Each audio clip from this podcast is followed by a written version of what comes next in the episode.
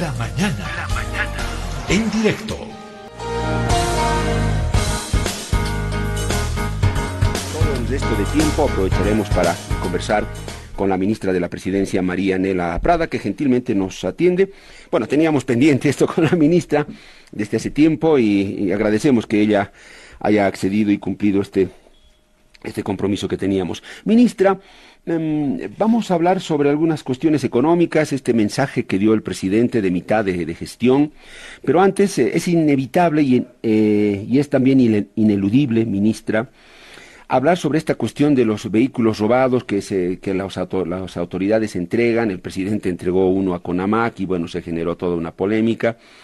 Ayer se conoce que en los garajes de la Cámara de Diputados hay un automóvil que está reportado como, como robado en, en Chile. Se dice que el Ministerio de la Presidencia que usted dirige hizo la entrega o la donación, no sé cuál será el término, a la Cámara de Diputados.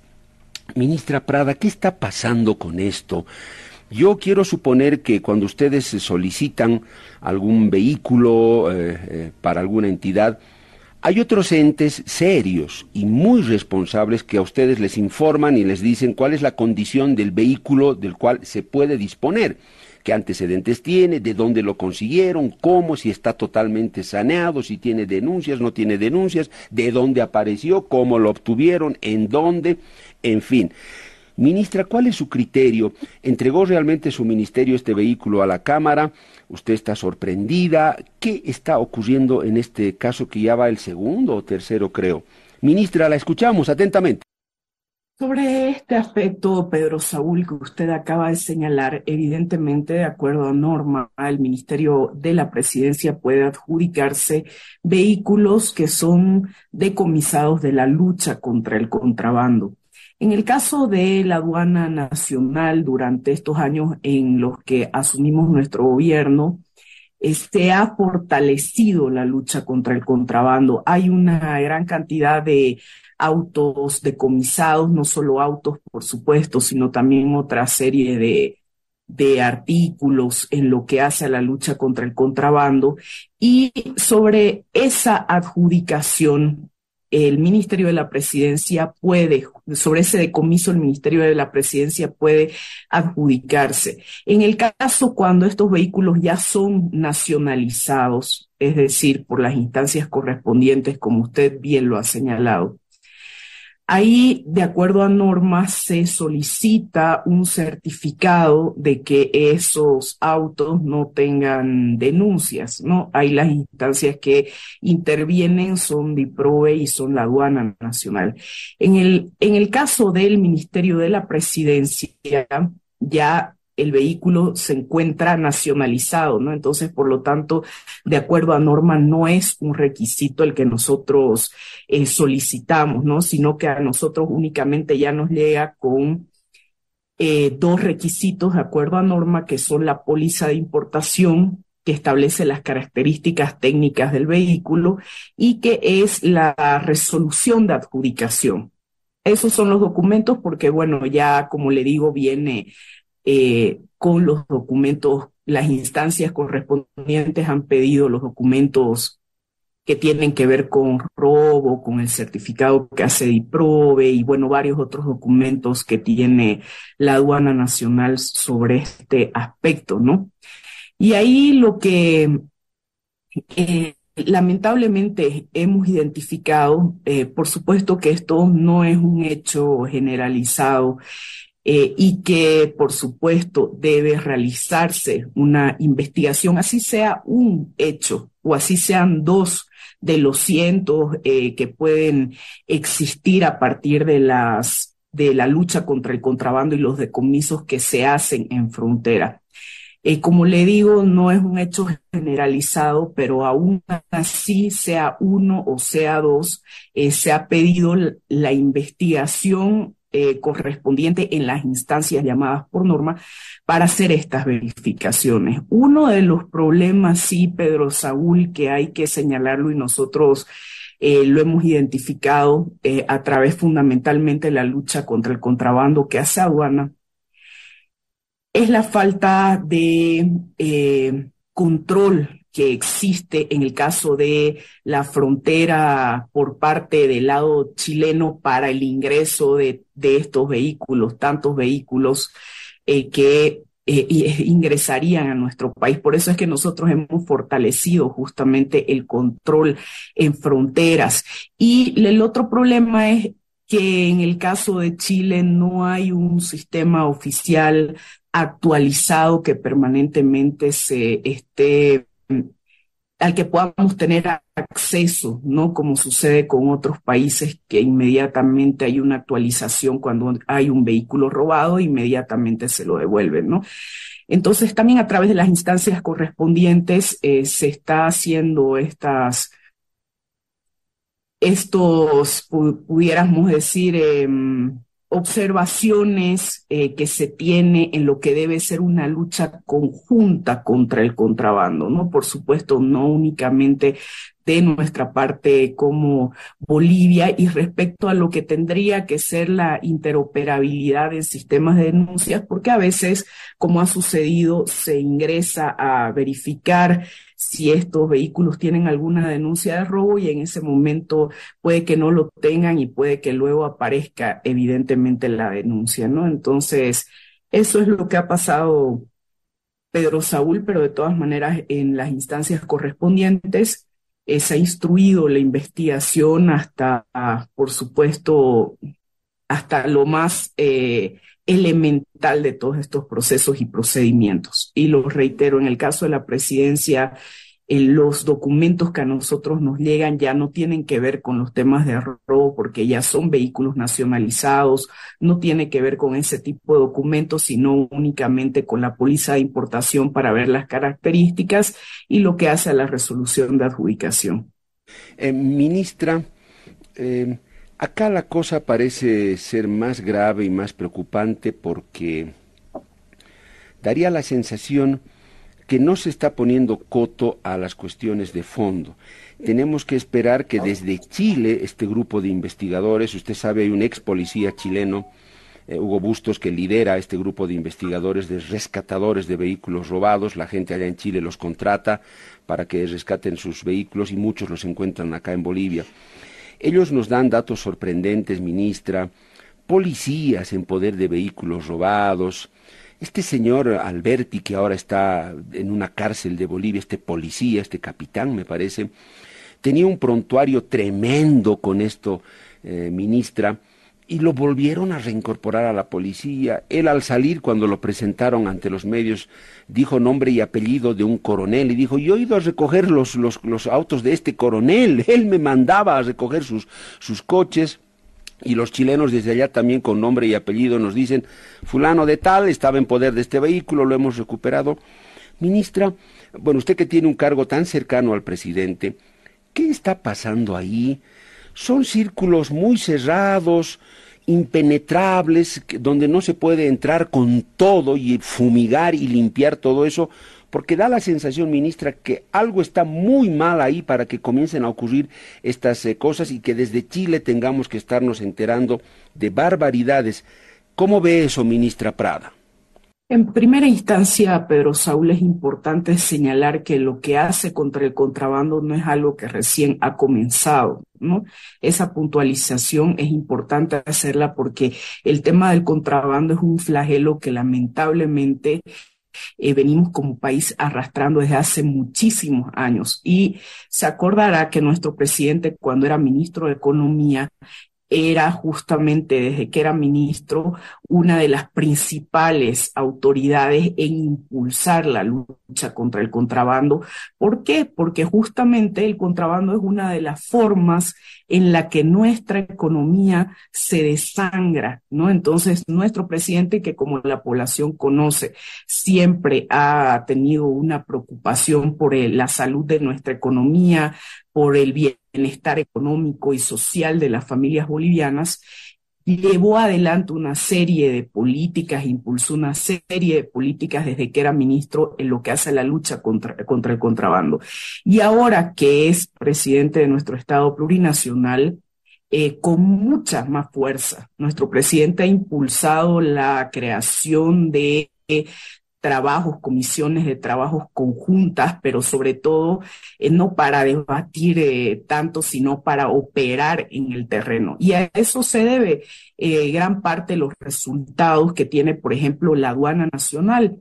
que en muchos casos son históricos en lo que hace a la lucha contra el contrabando, pero además a partir de políticas que también se han ido desarrollando en lo que hace a nuestro, la relación con nuestros países vecinos por dónde eh, ingresa el contrabando, ¿no? Y los controles que por supuesto tienen que existir tanto a un lado de la frontera como al otro. Eso me parece que es muy importante precisarlo. Sin embargo, eh, no es una tarea sencilla, es una tarea que venimos encarando con mucha fuerza, con mucha responsabilidad y que hay que continuarla haciendo. Cuando usted decía, ¿por qué hay estos grupos de mafias o de grupos eh, que siguen operando de esta manera, es por supuesto, es un delito el contrabando, pero hay personas que lamentablemente se prestan a cometer este tipo de delitos que van en detrimento de nuestra economía, que van en detrimento de nuestra producción que van en detrimento de nuestra industria nacional, de valorar lo que somos, de valorar lo que hacemos, de valorar lo que producimos.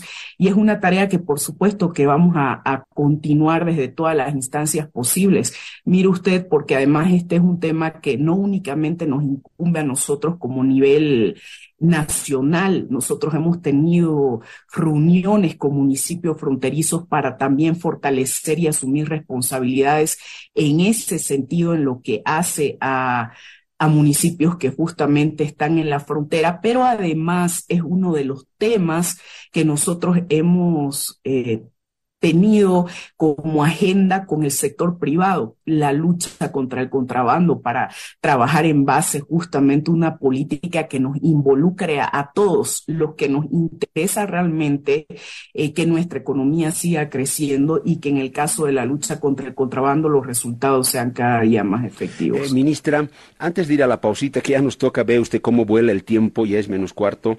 Yo le voy a dejar picando ahí la, la siguiente pregunta, que es inquietud en yo diría de periodista, pero sobre todo de, de, la gente, porque ya van, a ver, ya son casi 16, casi 16 años, apuntando a un poco más todavía, el tiempo de vigencia del proceso de cambio. Usted me dice, viceministra, que es una cosa que se arrastra desde hace tiempo, evidentemente y que los otros, los de antes, no hicieron su tarea, eso también es evidente, ministra, es evidente que no hicieron los llamados neoliberales, en fin, no nos dejaron un país libre del contrabando. Pero ya en ese margen de tiempo, ministra, 16, oyendo ya los 17 años de vigencia del proceso de cambio, uno se pregunta, bueno, ¿cómo es posible que no se pueda combatir con algunas medidas mucho más enérgicas y con resultados más concretos al contrabando. Uno se queda con la sensación de que el contrabando definitivamente es más fuerte que nuestro Estado, no lo sé. Ministra, yo le dejo la, la, pregunta. Gracias, pero Saúl. Durante los años de vigencia de nuestro proceso de cambio, ha habido avances significativos en la lucha contra el contrabando. Avances significativos que hacen no solamente a temas de fortalecimiento normativo, sanciones, incluso usted eh, se acordará de un procedimiento que promovió nuestro presidente que hace un incentivo a quienes denuncian temas de contrabandos, contrabando, que es algo que ha dado también resultados. Eh, y ahí, mm, durante nuestra gestión de gobierno, eso aún se ha profundizado mucho más. Por eso es que, como les señalaba, eh, hemos tenido resultados históricos. Yo solamente le, doy algunos respecto a lo que estamos avanzando. Sin lugar a dudas, falta por avanzar. Eh, sin lugar a dudas.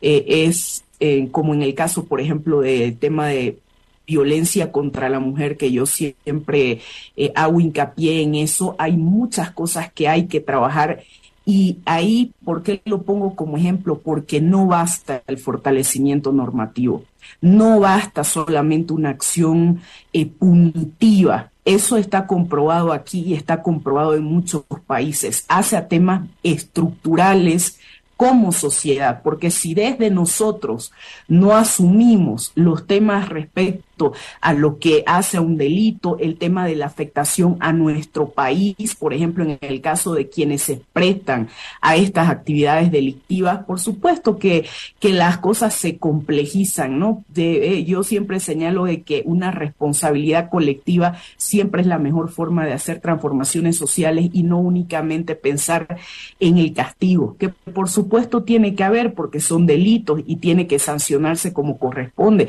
pero la reflexión creo que es mucho más profunda, Pedro Saúl.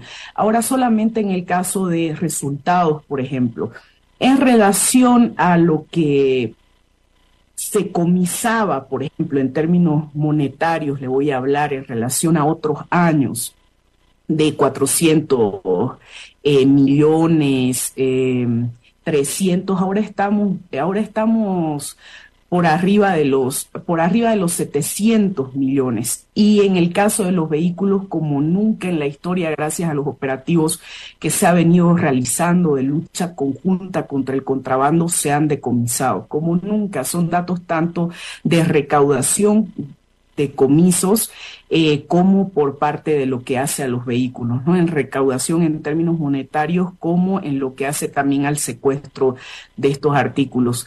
Eh, nunca en nuestra historia se había logrado este tipo de, esta cantidad justamente de, recaudaciones en lo que hace a lucha contra el contrabando y del secuestro por parte de, eh, de bienes, ¿no? Entonces, eh, creo que sí son datos importantes, pero eso no significa que ahí concluye la tarea.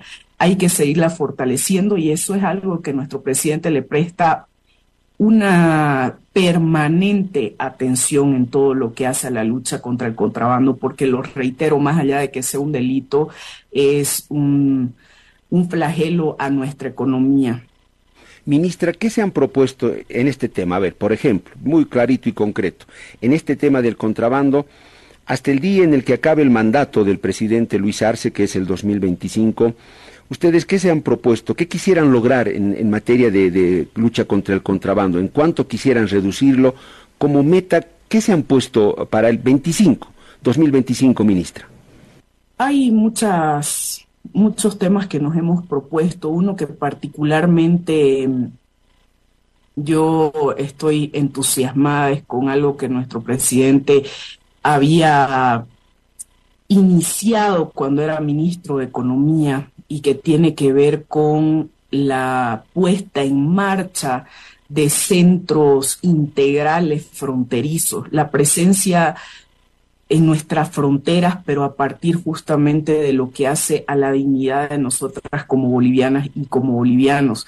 Y esto ya es un proyecto que está justamente en marcha siendo impulsado a partir del Ministerio de Economía y Finanzas Públicas, la Unidad de Coordinación de Programas y Proyectos en lo que hace a la construcción de centros fronterizos para tener ahí a todas las instituciones encargadas de llevar adelante el control en nuestras fronteras en condiciones eh, donde se preste un servicio más unificado, donde existan mejores condiciones de trabajo, donde existan mejores mecanismos de control. Creo que esto es algo que, que prácticamente veníamos arrastrando eh, como deuda desde el nacimiento de, de nuestro país, ¿no? Entonces, y a mí particularmente, Pedro Saúl, me alegra bastante ver esto ya haciéndose realidad y es un tema en el que había estado nuestro presidente trabajando bastante desde que era ministro de Economía y Finanzas Públicas.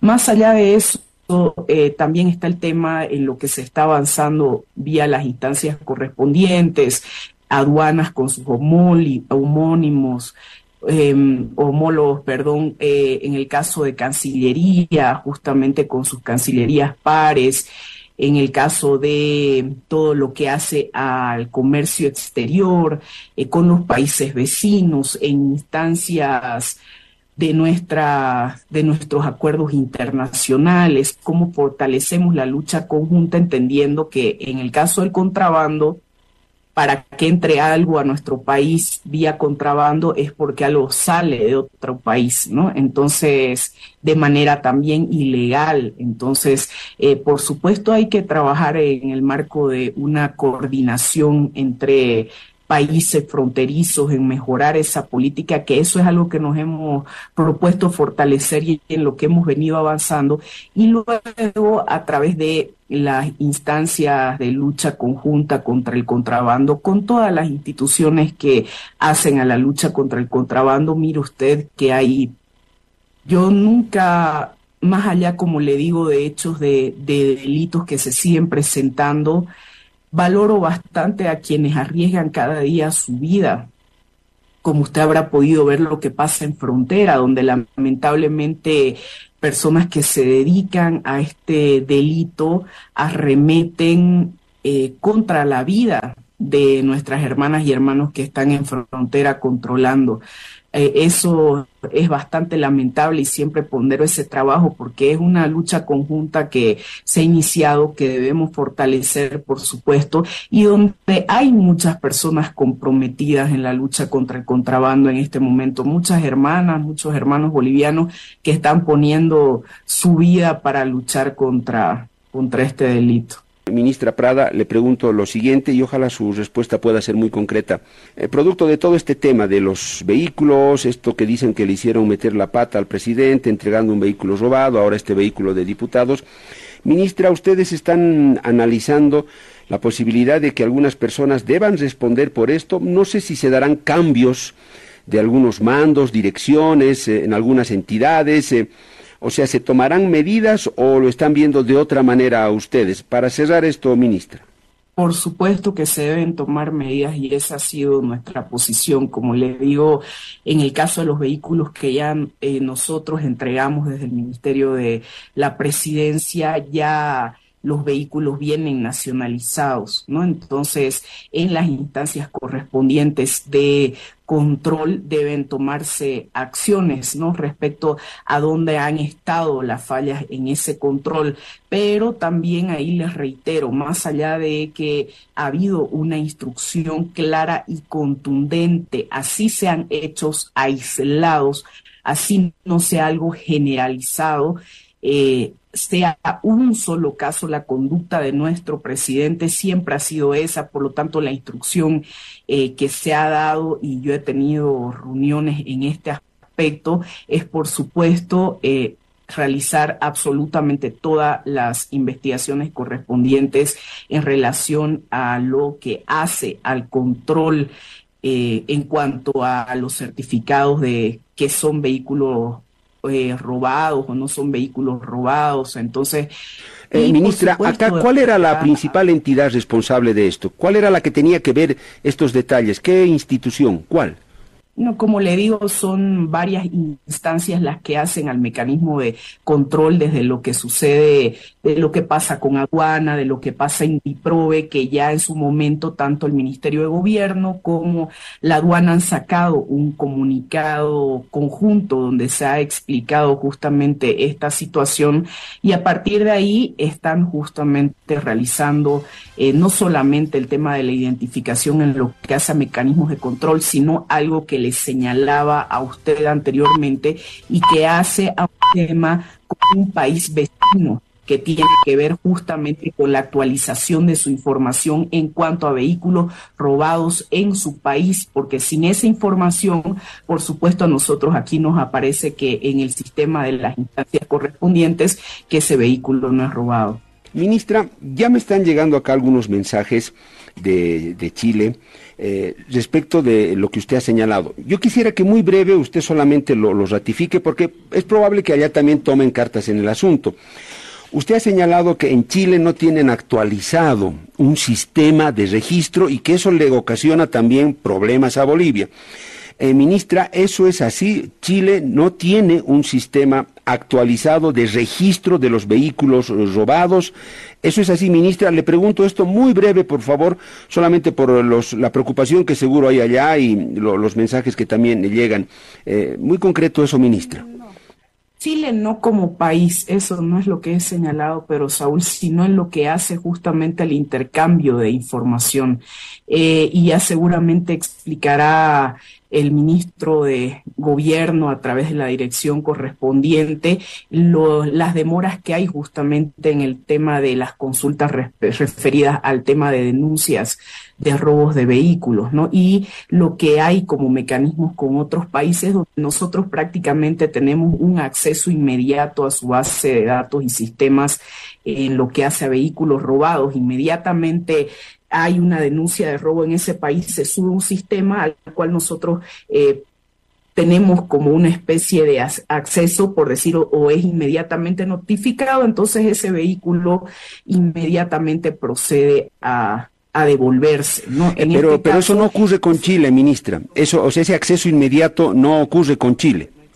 En, en este momento de, de un intercambio inmediato de información en lo que hace a a Chile, entonces eso es lo que tenemos nosotros que trabajar, ¿no? De manera conjunta, como lo señalaba, entre nuestros dos países. Eso es importante aclararlo porque no me estoy refiriendo a lo que hace a Chile adentro de Chile, sino justamente a un mecanismo de intercambio de información que debe ser fortalecido y actualizado e, y con una especie de interoperabilidad de base de, de datos. Recordemos que estos son vehículos, Pedro Saúl, que justamente ingresan a nuestro país eh, muchas veces con placas clonadas, ingresan de forma irregular y por supuesto para que haya un ingreso de esta cantidad de vehículos desde un país vecino es porque también existen algunas debilidades en relación a ese control, ¿no? Son los controles los que tienen que fortalecerse y son los sistemas de intercambio de información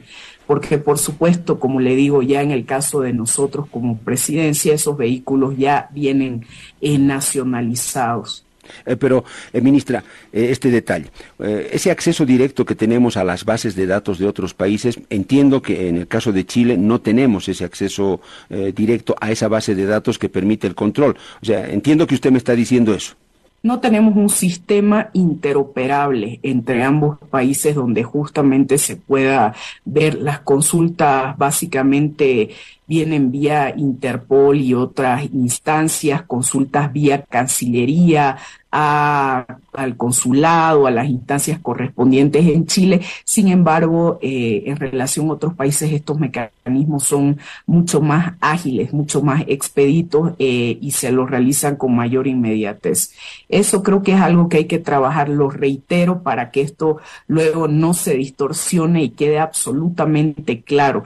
Creo que en relación a nuestro país hermano de Chile, necesitamos trabajar en un sistema que sea interoperable entre ambos países y que la información fluya de manera más expedita en cuanto se realiza eh, la denuncia de robo en Chile, porque estos vehículos, Pedro Saúl, están entrando eh, por Chile, ¿no? Fundamentalmente. Entonces, y hay ahí mecanismos que tienen que fortalecerse, no solo en la tarea de lucha contra el contrabando en nuestro país, sino, por supuesto, también en las tareas de lucha eh, contra el contrabando en nuestro país vecino. Creo que la responsabilidad tiene que ser compartida y en ese sentido es que hay que avanzar ministra la economía del país.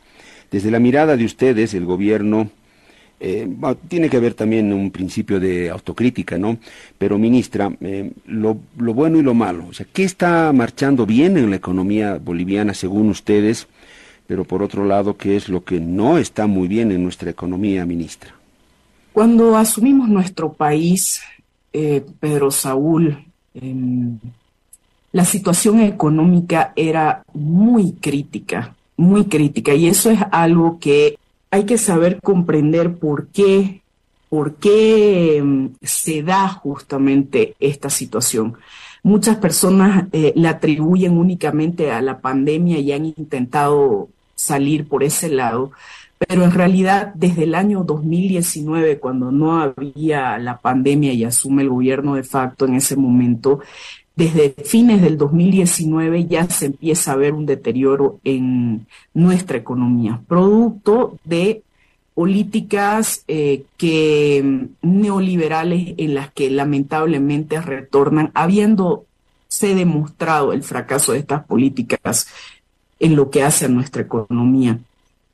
El 2020 antes de la pandemia esto se sigue profundizando y por supuesto ya con la pandemia aún más. Entonces es producto de una nefasta gestión y es producto, por supuesto, luego de la profundización con esto de la pandemia. La población lo siente en su bolsillo.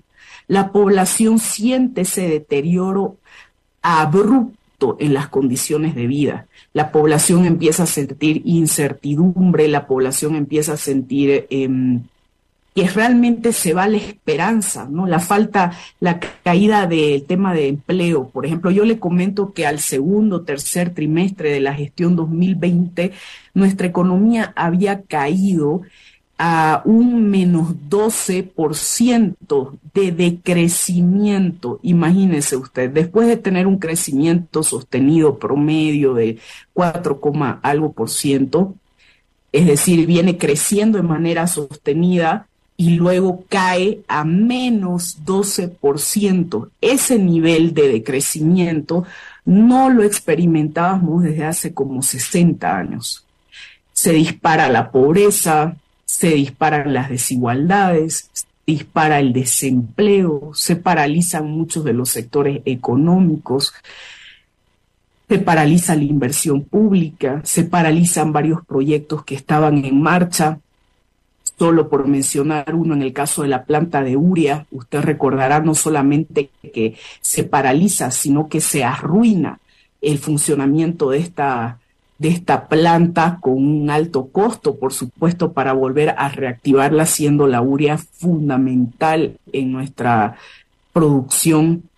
Y de ese lugar, que eso sí es crisis, eso sí es crisis, de ese lugar es donde nos hemos recuperado, retomando la senda del modelo económico, social, comunitario, productivo, pero algo que nuestro presidente siempre destaca es el trabajo de las bolivianas y los bolivianos. Estos resultados son producto fundamentalmente de todas y todos quienes le ponen el hombro a nuestra economía. Eh, ministra, una, una precisión acá, una precisión, habrá que decirlo también, ¿no?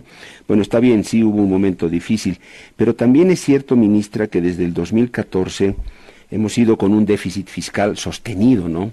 Y en ascenso, llegando al promedio del 7, 8%.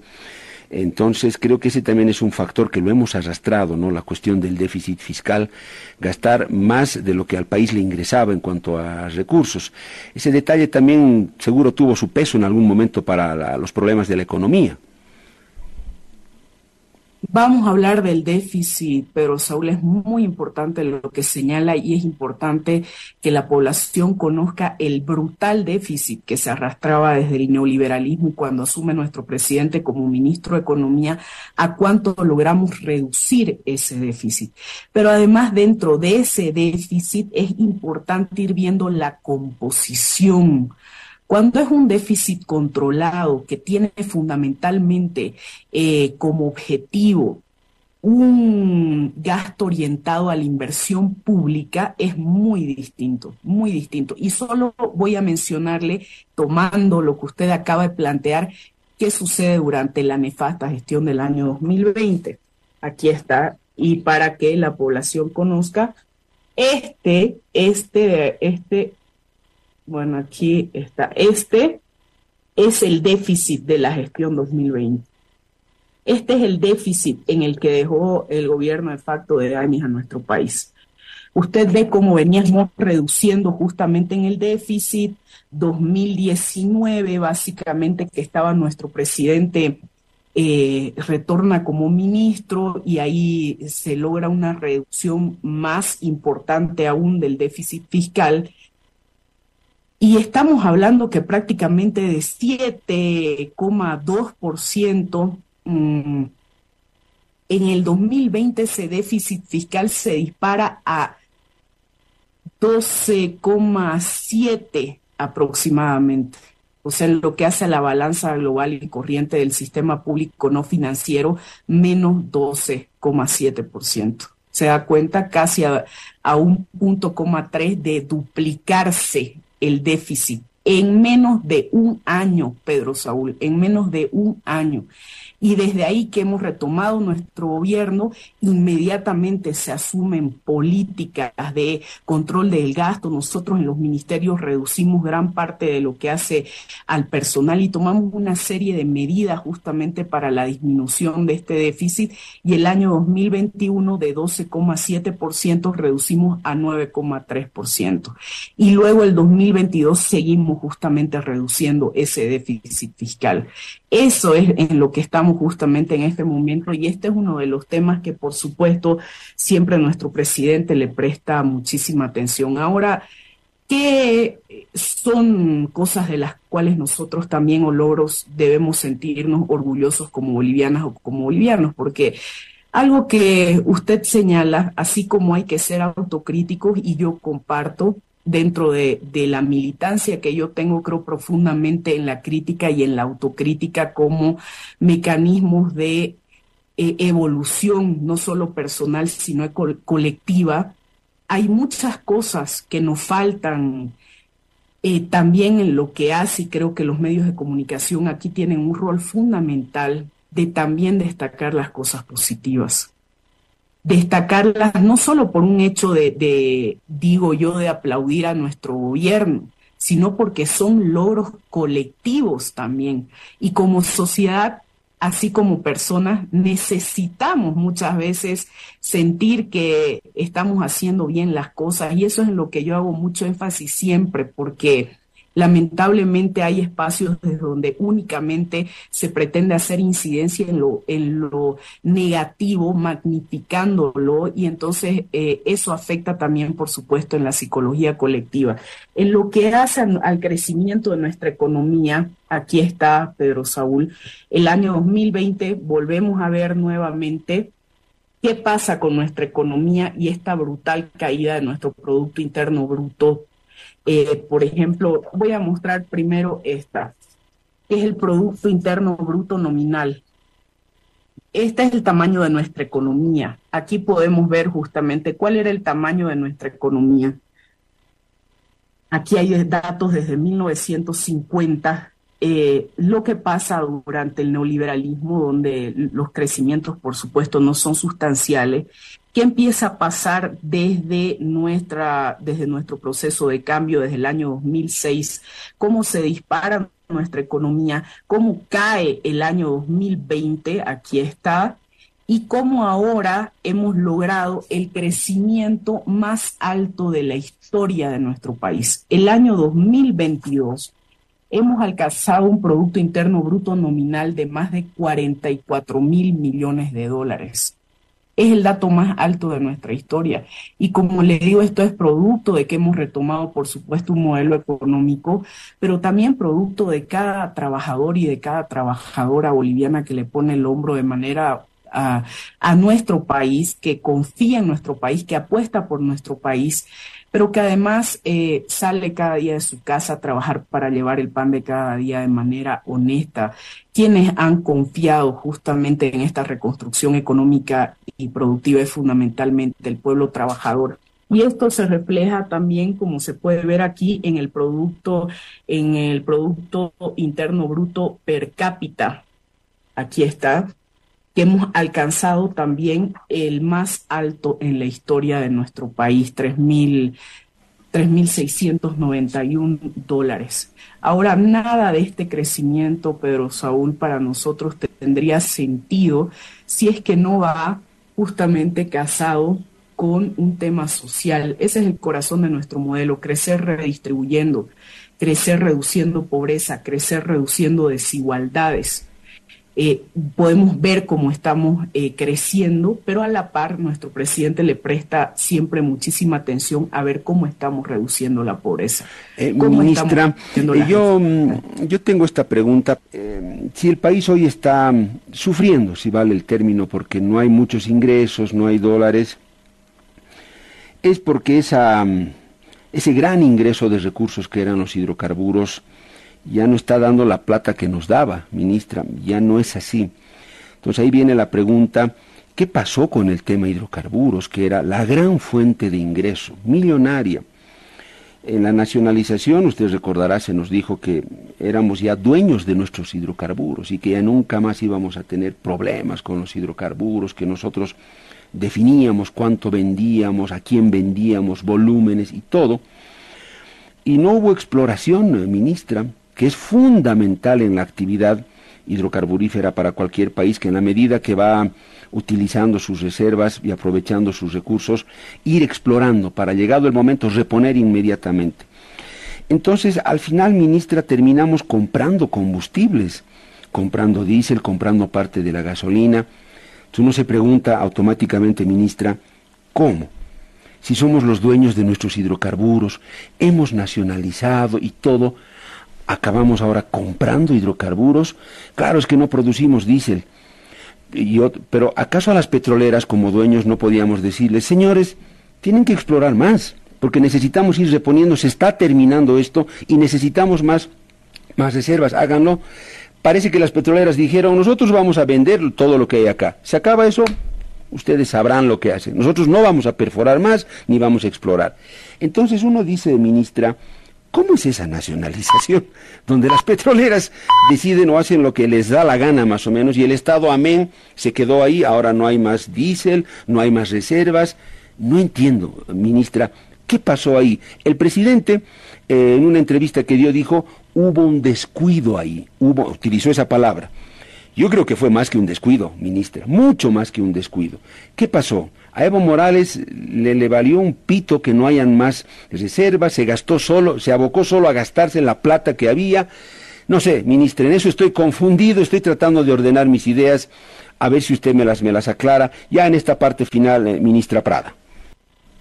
Pero Saúl le decía que las autoridades competentes del área eh, han salido a explicar, creo, con bastante claridad ahí lo que ha sucedido en lo que hace exploración, ¿no? Y que sí, evidentemente, es lo que faltó, ¿no? No, no coincido con alguna de las apreciaciones que ha realizado la nacionalización. Por supuesto que ha sido muy importante un mandato, además del pueblo, luego de, de las luchas, luego de la agenda de octubre, y la nacionalización marca, por supuesto, un hito muy importante en la historia económica de nuestro país, en nuestra anterior gestión de gobierno, porque sin lugar a dudas permite eh, apropiarnos del excedente económico que antes se externalizaba, que se llevaban las transnacionales, que beneficiaba fundamentalmente afuera y eso permite cambiar muchas cosas en nuestro país, a nivel económico, a nivel social.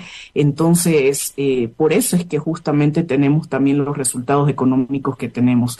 En el caso de la exploración, sí, por supuesto, como lo han señalado también las autoridades competentes del área en materia de hidrocarburos y YPFB, eh, faltó sobre todo en una etapa última de nuestra anterior gestión de gobierno apostar mucho más por la exploración.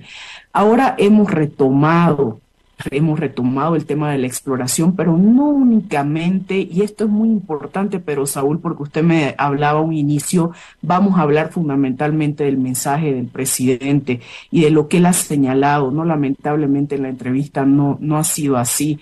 Ha sido, creo, la, el 80% referido a temas de, el, de los autos, que bueno, entiendo que eso sea eh, algo de, del interés que usted plantea, pero creo que nuestro pueblo necesita saber exactamente lo que estamos haciendo, por qué nuestra apuesta es por la industrialización con sustitución de importaciones y parte de eso tiene que ver con, con el tema de los hidrocarburos y lo que estamos haciendo no solo en exploración, sino para sustituir definitivamente el tema de la importación de diésel, el tema de los líquidos, que es lo que nosotros en realidad importamos eh, y subvencionamos. Pero además, ¿qué estamos haciendo en lo que hace la construcción de una economía de base ancha diversificada, donde por supuesto no únicamente la fuente de ingreso eh, va a estar sustentada en el tema de los hidrocarburos, sin que esto deje de ser importante, sino nuestra apuesta, por eso eh, decimos somos el gobierno de la industrialización, porque estamos consolidando un proceso de industrialización rumbo a nuestro bicentenario Y esto es fundamental, fundamental, porque eh, a partir de este proceso de consolidación de la industrialización con sustitución de importaciones, la historia económica de nuestro país va a tener un antes y un después. Y por supuesto va a consolidar un crecimiento económico con justicia social en base a una economía diversificada e industrializada. Bien, viceministra, le agradezco mucho por su, perdón, ministra, le agradezco mucho por su tiempo. Claro, yo le pregunté lo de los eh, vehículos, eh, ministra, porque es importante, se mencionó a su ministerio, se dijo Marianela Prada entregó esos, esos vehículos, entonces es eh, casi de, de, obligación periodística no formularle la pregunta a la fuente que ha sido aludida directamente, que es usted y su ministerio. Yo pasaría de tonto frente a la, a la población el no preguntarle eso. Me dirían, ¿qué le pasa a este periodista? Está ahí la ministra, están diciendo que ha entregado otros y ni le pregunta siquiera nada. Entonces, va por ahí, ministra. Hemos aprovechado. A mí me gustaría darle el mayor tiempo, ministra, en cuanto a lo económico. Si usted puede en otra ocasión, yo con todo gusto, ministra. Podemos hablar una hora, le podemos dedicar a la economía, que está muy buena. O sea, el tema, el, el tema está muy bueno. Y yo no tengo ningún problema, ministra. Lo podemos hacer. Usted tiene acá puertas abiertas para, por ejemplo, dedicarle una hora a esta cuestión. Por, el lado de Herbol y del programa La Mañana en directo, ninguna dificultad, ministra. Es solamente eso que quería explicar porque yo había abordado esa temática que es importante. Si usted gusta, sí, ministra, nosotros atentos, predispuestos, eh, ponemos día, hora y conversamos más todavía sobre economía. Tiene toda la eh, todas las puertas abiertas acá y el espacio, ministra, para que lo hagamos, si es que usted así gusta. Yo le agradezco mucho por este tiempo, ministra, por haber respondido a las preguntas y solo le digo hasta la próxima cuando usted lo, lo, lo disponga así o nosotros también le hagamos la solicitud, ministra Prada. Muchas gracias, pero Saúl, está muy bien que usted haya preguntado. Yo creo que siempre es importante responder a, preguntas que hacen a preocupación suya o de su medio o también, por supuesto, de la población boliviana. Y no tengo nunca ningún problema, como ahora hemos hablado, en aclarar eso el tiempo que se requiera. Para eso estamos también como autoridades, como servidoras y servidores públicos.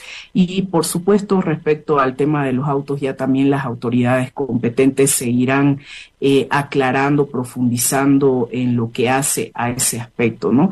Y ahí le tomo la palabra para que en otra oportunidad eh, podamos invertir un poco el tiempo y abocarnos a cómo estamos en nuestra economía, a qué futuro es que estamos, hacia qué futuro estamos avanzando, eh, cuáles justamente son las características, no solo en nuestro contexto nacional, sino algo que es muy importante tomar en cuenta en este momento, cuál es el contexto internacional, de hecho bastante adverso, y pese a ese contexto adverso, cómo es que nosotros como Bolivia estamos siendo uno de los países líderes en muchos de los indicadores que hacen a nuestra economía, no solo a nivel eh, económico, sino también social, de reducción de pobreza y reducción de brechas entre ricos y pobres. Así que con mucho esfuerzo, sobre todo del pueblo boliviano, que es a quien yo siempre destaco, de las trabajadoras y trabajadores de nuestra patria, eh, quienes, como lo digo siempre, ponen el hombro a nuestra economía y apuestan por nuestra economía, es que estamos avanzando y nuestro futuro es bastante esperanzador. Así que no dejemos que nadie nos quite y nos secuestre. Es esperanza que además tiene un sustento real en lo que estamos haciendo. Muchas gracias, Pedro Saúl. Agradecerle a Herbol, a la mañana en directo, a usted. Hemos cumplido una parte de la promesa queda pendiente las próximas conversaciones y a través de Herbol saludar a todo nuestro querido pueblo de Bolivia, que tengan un buen fin de semana.